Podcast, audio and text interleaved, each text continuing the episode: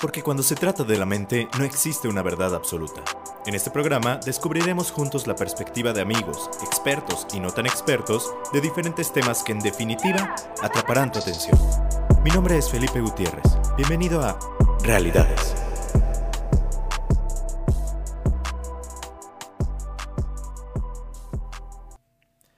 Muy buen día tengan todos el día de hoy. Bienvenidos a un programa más de Realidades. Y un programa que otra vez nos tardamos un poquito en sacar, sin embargo, créanme que va a valer la pena, porque el día de hoy tenemos un temazo, tenemos un invitadazo y sobre todo estábamos muy contentos porque ya estamos en una nueva plataforma, aparte de iBox, que fue la primera en la que estuvimos, Spotify, que es en la que tenemos como consentida, ahora estamos en iTunes. Nos pueden encontrar en estas tres plataformas para que nos compartan a sus amigos quien tenga podcast, eh, la aplicación de iTunes o de Spotify, ya no va a haber pretexto. Pero bueno, como les había comentado, es paradójico lo que vamos a hablar el día de hoy porque nos tardamos en subir este tema, este nuevo episodio, ya que es el tema de procrastinación, dejar las cosas para después. Y como les había adelantado, tengo un gran invitado, él es el licenciado en psicología por la Universidad de Guadalajara, Jorge Gutiérrez. Él es una gran persona, un gran psicólogo y sobre todo, los que me conocen más cercano, él es mi primo. Bienvenido, Jorge. Bueno, muchas gracias por la definición. Eh, no me puedo definir como una gran persona, pero gracias por la invitación. Todos somos una gran persona en algún, en algún punto. Como todos podemos ser una mala persona para alguna historia, ¿no? Completamente. Muy bien, pues vamos iniciando eh, definiendo qué es para nosotros la procrastinación. La palabra como tal, pues parece trabalenguas, pero la realidad es que es simple y no tan simple este concepto de dejar las cosas para después. Involucran muchísimas cosas, pero dime Jorge, ¿para ti qué es la procrastinación o dónde se vive más seguido este, este tema, por ejemplo? Bueno, desde mi referencia personal, al menos eh, procrastinar sería sinónimo de postergar un evento o, o, ver en qué momento lo podemos retomar. Ya, ya las razones por las cuales sea la procrastinación creo que las tomaremos a medida que avance el programa este, ¿Dónde puede afectar? Pues puede afectar en todos, todos nuestros ámbitos, ¿no? Personal, relacional, eh, como estudiantes, proyectos personales. Es muy, muy amplio. Lo podemos aplicar ahora sí a todo. A todo, prácticamente. Es muy común de repente cuando estamos en la etapa de estudiantes. Si tú me estás escuchando y estudias o estudiaste, eh, me, no me, me darás la razón en el sentido que la procrastinación está en el día a día. Digo, son pocos los estudiantes que realmente se prevén, por ejemplo, en los trabajos finales, ¿no? Yo doy clases ahí en la Universidad de Guadalajara y la realidad es que así como cuando yo era estudiante, yo veo a mis alumnos que dejan todo para el final. Y hay un factor por ahí bien interesante porque vamos a hablar de los trastornos mentales junto con este tema de procrastinar, eh, que está muy asociado a tres trastornos mentales que están en el día a día y que son como muy comunes y muy presentes, que es la depresión, la ansiedad y el estrés, que por ahí tienen mucho que ver. Los tres, parece rima, pero los tres tienen algo que ver, ¿no? En el sentido de cuando somos estudiantes, yo de repente en algunas pláticas que doy de, manejo del estrés, etcétera, hablamos de dos tipos de estrés. El estrés positivo que se llama eustrés y el estrés negativo que se llama distrés. ¿En qué se diferencian? Cuando te incapacita el estrés para hacer algo, cuando los síntomas se vuelven parte de un problema, se llama distrés. Pero existe el estrés positivo y este se puede ver bien reflejado en este nivel en el que estamos hablando de estudiantes.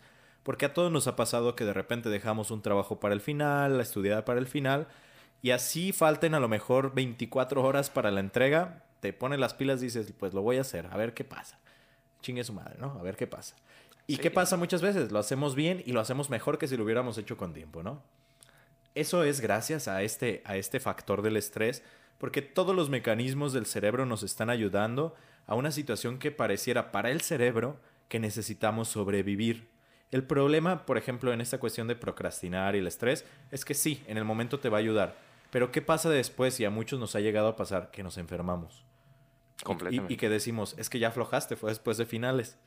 Así es. el estrés genera justamente una carga enorme de sustancias en el cerebro y en el cuerpo que después cobran factura. Si bien es cierto que en algún momento te ayudaron, después cobran factura. Entonces, desde aquí vamos a entrar para decirles que pues no hay que dejar las cosas para después, muchachos. Podemos tener un problema más grande, ¿cierto, Jorge? Sí, completamente, como tú lo estás refiriendo, Felipe. Eh, si estamos dejando un evento o lo postergamos, finalmente tiene que ver mucho con esta capacidad de elección, ¿no? Tú diste un ejemplo muy claro que es eh, la presión que genera al entregar un trabajo final. Pero si, si no tenemos esta capacidad o esta elección o esta presión, podemos, nuestro mismo proyecto que tuvimos este año, con los que iniciamos este año, van a ser hasta nuestros propósitos año nuevo. y quién sabe en qué momento lo vayamos a retomar, ¿no? Un ejemplo clarísimo de, de las cosas que dejamos para después. Específicamente en la cuestión de la salud física, ¿no? Yo creo que eso siempre es como de, ay, pues inicio, inicio en, en año nuevo. Sí. Y después de año nuevo dices, híjoles, pues para iniciar la semana bien inicio el lunes, pero pasa el lunes, no vas el martes y dices, el siguiente lunes inicio. Y así te la llevas, así te la llevas. Digo, tengo que, que decirles que a mí me ha pasado mucho eso, inclusive he pagado el gimnasio mucho tiempo y no he ido, pero, pero pues es un problema, realmente es algo que se convierte en, en una situación conflictiva porque no te permite generar ese sentido de realización en algunas cosas de tu vida. Y ahí recae el punto fundamental de este, esta situación, para no decirle problema, de esta situación. Y pasa que es muy curioso que la persona que tiene o ya tiene esta, esta manera de, de reincidir en la procrastinación, se le tiene hasta una etiqueta de una persona que es mal organizada, que no tiene un buen manejo de sus tiempos y pues bueno, uno, de los objetivos del programa creo que hoy es, romper un poco esa barrera o esa limitante de que la situación es mucho más compleja que una, que una organización o una asignación de, nuestras actividades o proyectos. Sí, claro, es lo que comentábamos en algún momento Jorge y yo al, principio del programa, eh, que en muchas ocasiones normalizamos esta situación de la procrastinación cuando podría ser una bandera roja de algo más. Completamente. Una bandera roja de alguno de estos trastornos que hablábamos al inicio, específicamente de estrés y ansiedad. Porque si bien es cierto, a lo mejor sí algunas personas no tenemos buen manejo de nuestro tiempo, este problema se incrementa y se ve más notorio en el día a día de una persona cuando está sufriendo de depresión o de ansiedad. Así es, o incluso algunas personas han asociado síntomas con el trastorno de déficit de atención e hiperactividad, ¿no? El TDAH que... Claro, que se lo diagnostican a todos los niños, que no es cierto, la verdad es que no todos los niños tienen eso. Los niños son niños y por eso son inquietos. Pero, eh, esta situación de, dejar las cosas para después nos mete en un círculo vicioso enorme a las personas que pudiéramos o pudieran estar en un, en un cuadro depresivo o en un cuadro ansioso ya que al no querer, porque justamente no existe este factor de motivación para hacer las cosas, no lo hacemos, lo dejamos para después y al ver que no se realizan, nos sentimos mal. Completamente. Y al sentirnos mal, se va agregando un costalito más a este problema que se llama depresión o este problema que se llama ansiedad. Y ese costalito lo que genera es poca motivación y se vuelve un círculo vicioso. No hay motivación y otra vez no queremos hacer las cosas. Ahí, ahí recae también este, este círculo vicioso tan, tan complicado que pueden vivir algunas personas. Sí, y además si lo complementamos con la retroalimentación que nos pueden dar nuestra pareja, nuestros amigos, acerca de, este estigma que se puede generar a través de la, alrededor de la persona eh, que pues está en este círculo vicioso, como lo mencionas, pues no, no favorece mucho al, al pues al mejoramiento de esta parte, ¿no? Eh, sí, al, ser más organizado, al tener más en mente y más presente nuestras metas. Completamente. Y recordando un poco de lo que platicábamos previamente, que surgió como una idea, pero creo que apunta muy puntual a, al objetivo de, de este tema, es el hecho de que, de que mi yo del futuro se preocupe por la situación que está aconteciendo en este presente. Claro, es más fácil, ¿no? De repente decirnos a nosotros mismos, y, es algo que hablábamos, este, pues el Felipe del futuro ya se preocupará por eso. Así dejo las cosas, chingue su madre, a ver qué pasa. Sí, mientras mi, mi yo del presente va, va centrando su atención en, en el placer del momento. Claro, es más cómodo en este momento no tener que lidiar con problemas y dejárselo a una persona en el futuro. Pero tal vez ahí, y, tú me dirás, Jorge, si estás de acuerdo conmigo en este sentido, eh, el problema recae justamente en que no sabemos cómo va a estar nuestra situación mental, emocional, física en el futuro. ¿Y qué tal si no estamos en nuestros en nuestro 100 para resolver esa situación, sino al contrario, estamos peor? Sí, de hecho, reforzando eso, me recuerdas ahorita a un artículo que leí de, no, no sé si lo voy a pronunciar bien, creo que se llamaba Fusia Sirois, es, era una psicóloga de la Universidad de Sheffield. Ella mencionaba que el tema de procrastinar es prácticamente algo irracional, porque justamente va enfocando esto de generar un sistema dentro de nosotros de hacer circular el problema. ¿Qué me, refiero con circular? Voy a tomar la analogía de la vaca que tiene que, tiene que masticar varias veces la, comida antes de digerirla para poderla pasar a procesar por sus tres estómagos, que finalmente es muchas veces eh, una analogía muy puntual a lo que sucede con, la persona que está procrastinando. Le da una y otra y otra y otra vuelta a la idea. Claro, y hay un concepto que utilizan en Estados Unidos referente a las ideas o las metas que pudiéramos tener que se llama overthinking. Ah, así es. Y este concepto se refiere justamente a cuando nosotros tenemos una idea en la mente, una meta, un proyecto, que lo pensamos demasiado, lo pensamos tanto, que al final solamente queda en nuestra cabeza. Sí. Y hablábamos de eso también hace, hace rato Jorge y yo, antes de iniciar el programa, de cómo hay personas que de repente en su cosmocepción, en su concepto de mundo, tienen millones de cosas por hacer cuando realmente llevan años, años que no hacen nada. Pero en su mente todo el tiempo están haciendo algo. Y esto va muy ligado a la procrastinación porque, y me incluyo en ello, me ha pasado en algunas ocasiones que digo, es que tengo muchísimas cosas que hacer, no sé ni por dónde empezar, pues mejor no hago nada. Así es que... Y así te la pasas toda la vida. Completamente. Que tiene que ver con este tema de la elección finalmente, ¿no? Esta, esta cuestión de que la, pérdida es, es, mucho más dolorosa que la ganancia. E incluso estos múltiples, estos múltiples proyectos que se va generando la persona que procrastina se vuelve como hasta una especie de álbum donde pues está consultando eh, el, repertorio de proyectos que tiene por realizar pero que nunca concluye. Claro, y este concepto yo le decía a Jorge un ejemplo con, con kilos para que se entienda mejor. Imagínense que por el lado izquierdo tenemos el hacer algo y por el lado derecho tenemos el no hacer nada. Cada una de estas decisiones va a pesar un kilo. Pero por el lado de hacer algo, existen mil cosas que podemos hacer. Que tenemos un proyecto pendiente, que tenemos que estudiar, que tenemos que leer, que tenemos que reparar esto, etc. Entonces ese kilo se divide en pequeños gramos. Entonces para nuestra vida tiene más peso y es más fácil, en vez de pensar en todos esos gramos que se divide ese kilo, es más fácil decir, pues mejor elijo el kilo de este lado porque ese no está desmenuzado. Elijo el kilo y es el kilo entero y ya, se acabó, entonces mejor no hago nada. Y muchos de los que nos están escuchando probablemente les ha pasado que hay tantas cosas que hacer que al final la mejor opción y la mejor decisión, porque es una opción dentro de esta gama, es no hacer nada. Sí, justamente sería la pregunta aquí, eh, ¿qué tanto me está motivando o incentivando el generar ese proyecto? Para realmente estar echándole, tomando esa referencia, pues todos los kilos a lo mismo, ¿no? Eh, que justamente va, si, si, si, un, si cualquier persona se puede buscar en redes sociales el tema de qué es la procrastinación y cómo atenderlo, hace muchas referencias a la terapia eh, cognitivo-conductual que esta eh, toma como, como refuerzo una buena administración o gestión de los, de los proyectos, ¿no? Que lo asocian a esto. O incluso si, si, buscan la definición de procrastinación en Wikipedia tal cual, este, algunas de las recomendaciones es que se puede solucionar con una buena administración y, repartición del tiempo. Pero creo que va mucho más allá de eso. Creo, eh, parto más de la idea de, de Tim Pilch. Él es, él es un, un psicólogo de, de, de Canadá que hace referencia a que la procrastinación es un problema de la regulación emocional. Claro, y esto está muy relacionado con tres factores que tiene la procrastinación. Y ahí te van, y está bien interesante. Expectativa es uno, valor es otro e impulsividad es el tercero.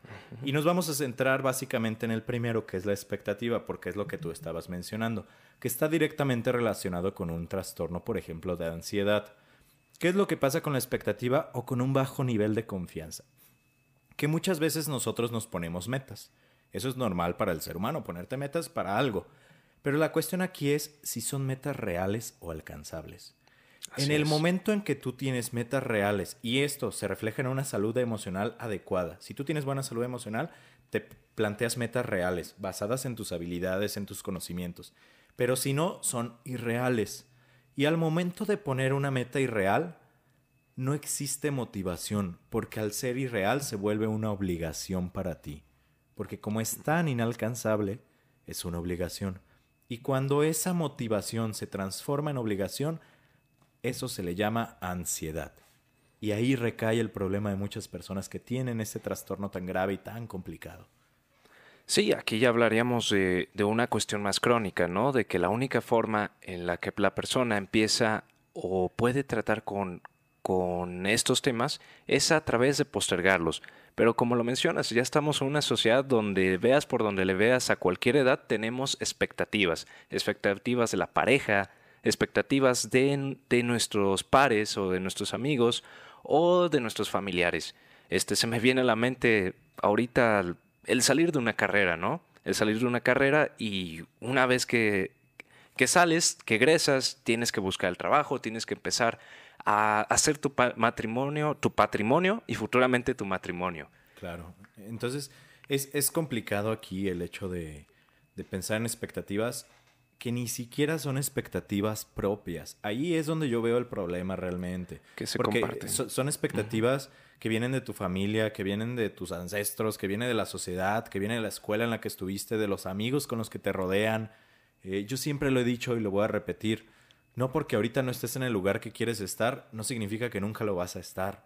A lo mejor en tu ideal, en tu mente ya te veías casado, ya te veías con hijos, con un carro, viajando, con una casa. Pero eso no quiere decir que nunca lo vayas a poder hacer. Solamente hay que tener paciencia, confianza y realidad en nuestra vida. Por algo así se llama el programa.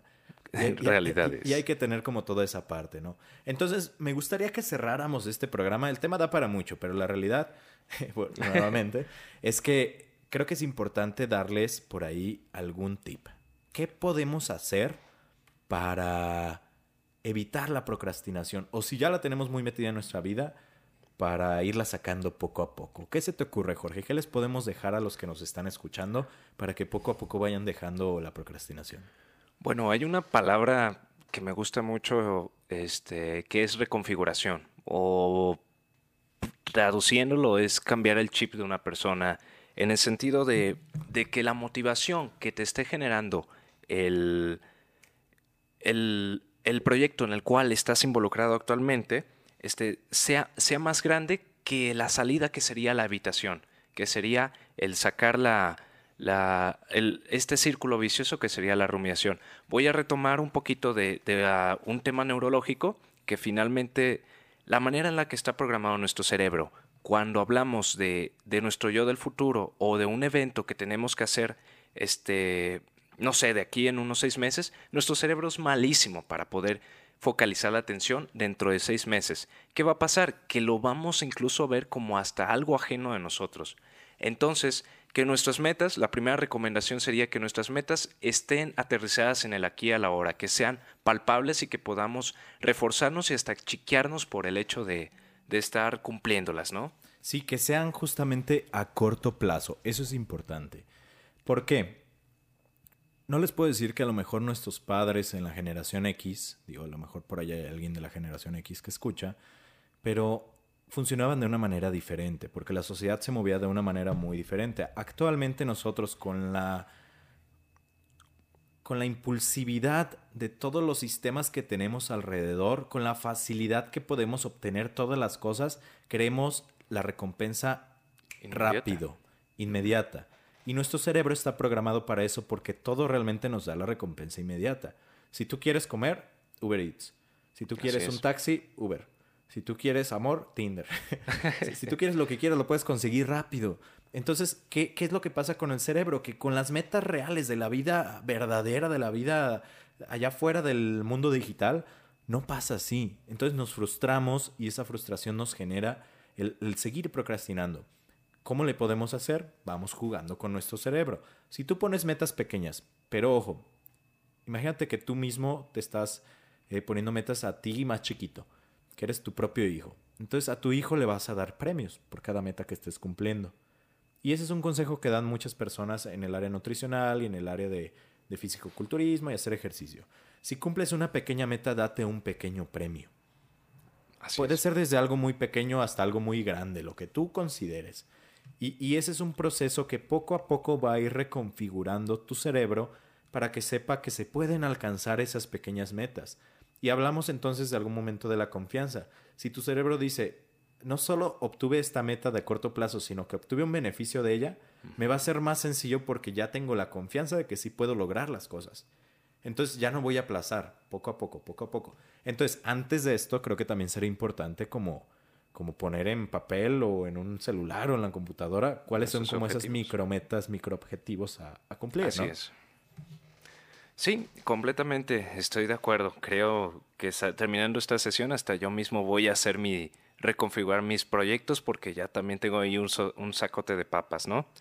Este, y justamente va, va sobre esa misma línea, que las metas y, y el momento que estés viviendo ahora sea en función de una motivación que independientemente de sea el día de hoy o mañana, te mantenga, válgame la redundancia, motivado, que busque, aunque sean cortos, a cortos plazo o a largo plazo, esos pequeños detalles, ese, ese pequeño eh, forma de hacer diferente las cosas, va a ser lo que, como tú mencionaste, tarde o temprano te va a llevar a ella.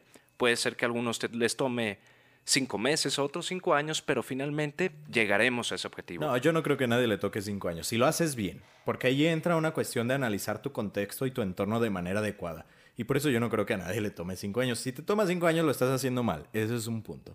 Bueno, ahí te va. Siguiendo. Ahí te va. Si tú empiezas a analizar tu contexto y dices que yo no me puedo motivar, es que yo no puedo lograr, pero no sales de Facebook, no sales de Instagram, no haces lo que realmente deberías de estar haciendo, no le eches la culpa a eso no estás generando un contexto propicio para que puedas lograr tus metas. Y esa, yo creo que antes de lo que hemos estado diciendo como tips, ese sería el primero. Analiza tu situación actual. ¿A qué le dedicas el tiempo? ¿A qué realmente le estás dedicando el espacio, tu tiempo, tu esfuerzo?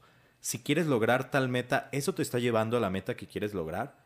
Si no, entonces revísalo. Y a lo mejor no se trata de hacer un cambio completo de vida, de perspectiva, de, de pensamiento, sino de ir cambiando poco a poco, pero afín a ese objetivo final, en objetivos pequeños, pero siempre partiendo de la idea de dónde estoy parado, porque si no sabemos dónde estamos, nunca vamos a saber hacia dónde vamos. Por ahí dicen que un marinero que no tiene rumbo, pues ya llegó, porque realmente, pues hacia donde vaya, pues ya va a llegar.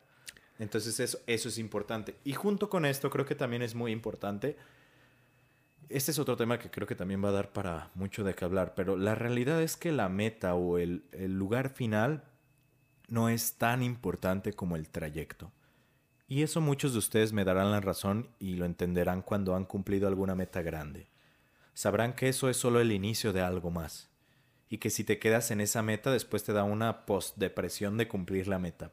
Porque lo que realmente te llena y lo que realmente te está generando es ese propio caminar, es ese propio obtener pequeños objetivos que te van a llevar finalmente a esa meta, sí, pero eso es lo que te va generando esa vida tan maravillosa que es llena de motivación.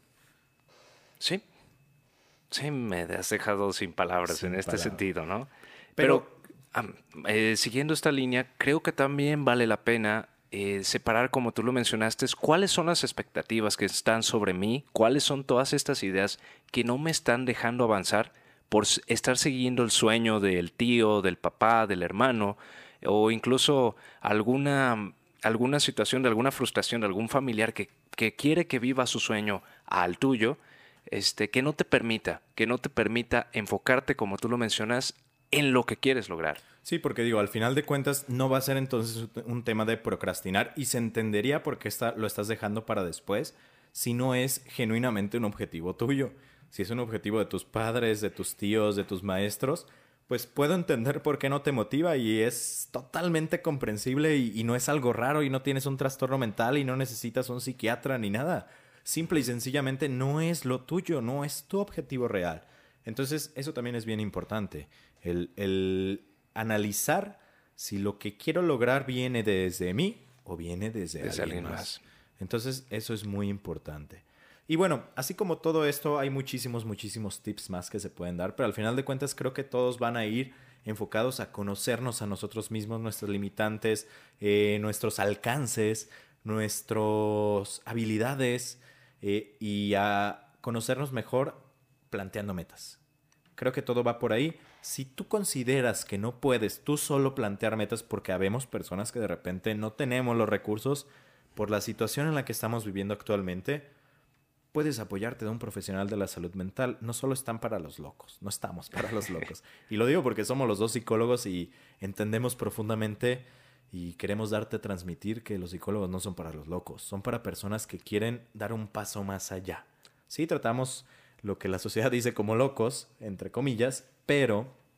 Pero es tan eh, subjetivo ese... E-, es muy subjetivo y la realidad es que el grueso de la población que va a terapia que yo he atendido Después de terapia, yo platicaba con un amigo el otro día, después de ir a terapia, han emprendido negocios, han tenido relaciones fantásticas, han mejorado los lazos con su familia, con sus amigos, con su pareja, pero sobre todo han cumplido sus sueños. Y suena muy romántico lo que estoy diciendo, pero es la realidad. Entonces te invitamos a que te acerques.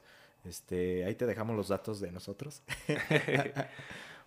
Bueno chicos, pues los invitamos entonces a seguirnos en PsicoGDL, nos puedes encontrar en nuestras páginas de Facebook o entrar a nuestra página web. Estamos reinventando la manera de hacer psicología y de generar un cambio genuino en nuestro entorno, pero principalmente con nosotros mismos. Ahí está la invitación para que vayan a PsicoGDL y sobre todo yo les voy a hacer la invitación que nos sigan en las redes sociales de Realidades Podcast. Nos pueden encontrar en Facebook y en Instagram. Este, así como compartir este capítulo nuevo que acabamos de hacer para ustedes, a lo mejor a alguien que es cercano a ti le puede servir. Nos escuchamos en el siguiente programa. Muchas gracias Jorge, muchas gracias a ti que nos estás escuchando y que tengas un excelente día. Hasta luego.